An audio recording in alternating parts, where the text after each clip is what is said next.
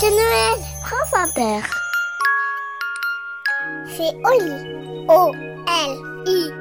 La Bibli des petits. Je suis pas petit, je suis grand. Bonjour, c'est encore François Morel. Pour Noël, je vais vous raconter l'histoire du Père Noël et son portable. Joyeux Noël Père Noël, mes cadeaux Cadeaux bleus et des cadeaux rouges. Des cadeaux orange et des cadeaux euh,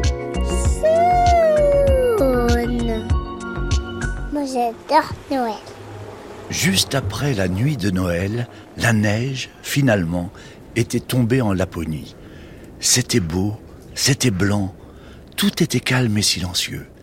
Les sons étaient si assourdis qu'on entendait à peine, près du puits, une maman renard en train de réprimander son renardeau, refusant effrontément d'enfiler sa casquette de trappeur. Et tu vas mettre ta casquette.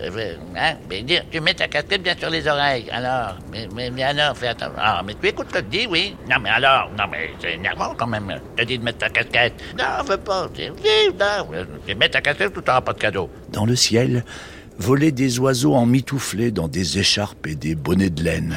Ça pinçait. La neige, en flocons, tombait en tourbillons, enveloppant les maisons, les balcons, les vallons. À l'intérieur du chalet des époux Noël, le feu crépitait dans la cheminée. Le Père Noël fumait la pipe en faisant ses sudokus. De temps en temps, par la fenêtre, il distinguait à peine ses reines qui, au loin, bravant le froid, passaient tout leur temps à s'amuser dehors. Sur un étang gelé, danseurs, fringants, comètes et cupidons avaient décidé de s'adonner au patinage artistique, faisant des figures chorégraphiques les plus approximatives, tandis que tonnerre, tornade, éclair et furie formaient un orchestre interprétant le lac des cygnes, mais de façon si singulière que jamais personne au monde n'aurait pu reconnaître la musique de Tchaïkovski. Hop, triple axel, ta, ta, et hop, reprise, et je te reprends comme ça. Hop, hum, c'est joli, n'empêche, hein, ce qu'on fait. Qu'est-ce que c'est ce qu'on fait La, et cabriole.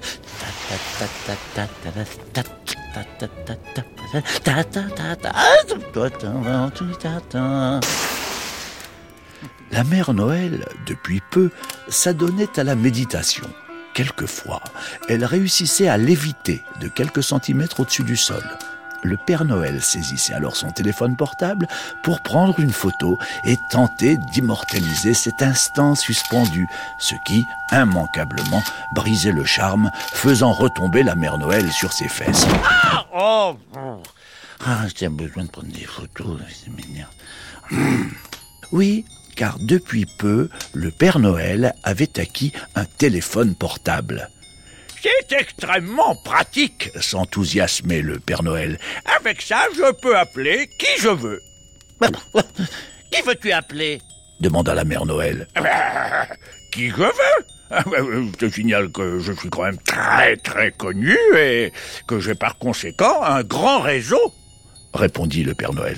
Mais oui, oui, d'accord, oui, mais enfin, qui veux-tu appeler? insista la Mère Noël. Oh, bah, personne en particulier, euh, tout le monde en général. En réalité, le Père Noël n'avait personne à joindre. Il n'avait pas d'enfants, pas de petits-enfants, ou plutôt, il en avait trop. Tous les enfants de la planète étaient un peu les siens. Ce que je pourrais faire, grâce à mon téléphone portable, c'est appeler chaque enfant avant la nuit de Noël afin de lui signaler mon passage. Excellente idée, fit la mère Noël en levant les yeux au ciel. Je me permets de te faire remarquer que sur la planète, il n'y a pas un seul enfant qui ignore que la nuit de Noël, tu te déplaces en personne pour distribuer des cadeaux. Par ailleurs, vu le nombre d'enfants à prévenir, mais tu ferais exploser ton forfait. Le Père Noël, furibard, enfila sa houppelande, ses bottes fourrées, et sortit de la maison en faisant claquer la porte. Il détestait avoir tort. Pour se calmer, il marcha dans la neige en direction des rennes, mais quand il entendit le bruit épouvantable que faisait l'orchestre, il rebroussa chemin et partit dans la direction opposée. Machinalement, il sortit son téléphone de la poche et fit un selfie. Il prit un sourire idiot pour donner l'impression qu'il s'amusait bien sous la neige. il s'aperçut qu'il n'avait pas de connexion. Ah, ça c'est embêtant, c'est ennuyeux, fit le Père Noël. Euh, mon téléphone n'arrive pas à capter le réseau. Si par hasard quelqu'un cherche à me joindre, ah, je pourrais pas lui répondre, ce qui est bien embêtant, bien embêtant, bien embêtant. Il oubliait simplement un détail qui a tout de même son importance. Personne au monde ne possède le 06 du Père Noël. Je parle du vrai Père Noël, pas de ces pitoyables imitateurs qui parfois le singent à l'entrée des magasins pour faire marcher le commerce. Alors le Père Noël fit toutes sortes de contorsions pour tenter de retrouver du réseau. Monta sur une barrière, sur une échelle, sur une cabane, sur un tas de bois, mais en vain. Pour communiquer, il avait besoin de trois barres sur son écran. Là, il n'y en avait pas une seule. Il vit un chêne, un très beau chêne ample et majestueux qui dominait le paysage. Il décida d'y grimper. Ah, là, alors là, ah, ah, oh. le Père Noël, qui n'était plus tout jeune, arriva non sans mal sur la première branche et s'aperçut, satisfait qu'enfin son écran affichait une barre.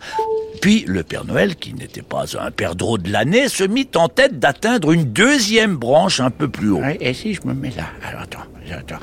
Et en levant le bras, oh, alors, non, non plus. Oh, ben alors. Quand il y parvint, il constata que deux barres apparaissaient sur son écran de téléphone. Ah, si j'arrive à monter jusqu'à cette troisième branche tout là-haut, j'aurai sûrement trois barres et une connexion parfaite. Le Père Noël laborieusement finit par arriver tout en haut du chêne.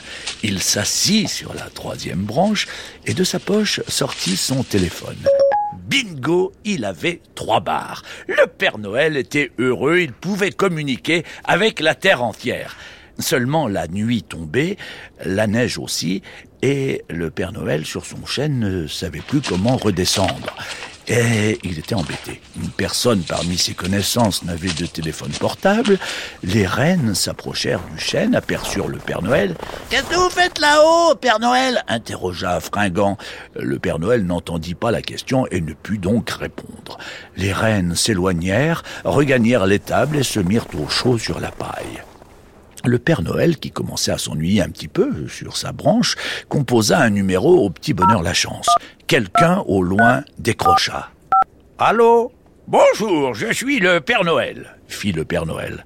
Et moi, je suis le pape, répondit le pape que le Père Noël avait justement appelé par le plus grand des hasards. Le pape et le Père Noël échangèrent quelques banalités, puis se souhaitèrent la bonne année. À l'intérieur du chalet, la mère Noël commençait à s'inquiéter. Elle sortit à la recherche du Père Noël et finit par le distinguer en haut du chêne. La mère Noël alla chercher un grand drap et demanda aux reines de bien vouloir le tendre en dessous du chêne afin que son vieux mari puisse sauter dedans. Oh, la trouille. Oui, hop, me jette. Ce qu'il fit. Un, deux, trois. Oh ah, ça fait haut. Ah Rentré à la maison, le Père Noël n'en menait pas large. La Mère Noël lui prépara une tisane bien chaude. Les reines empruntèrent le téléphone portable le temps de faire quelques selfies, puis l'oublièrent dans un coin de l'étable. Le Père Noël ne chercha plus jamais à le récupérer. Plus souvent qu'à son tour, la mère Noël, depuis ce jour-là, se met souvent en position du lotus et s'élève jusqu'au plafond devant le Père Noël qui, ébahi, silencieux, profite pour lui seul de cet instant de grâce. Voilà, eh ben l'histoire est finie, maintenant, au lit Et des cadeaux Ah oui, oui, des cadeaux, bien sûr. Joyeux Noël. Oh, il me coucher,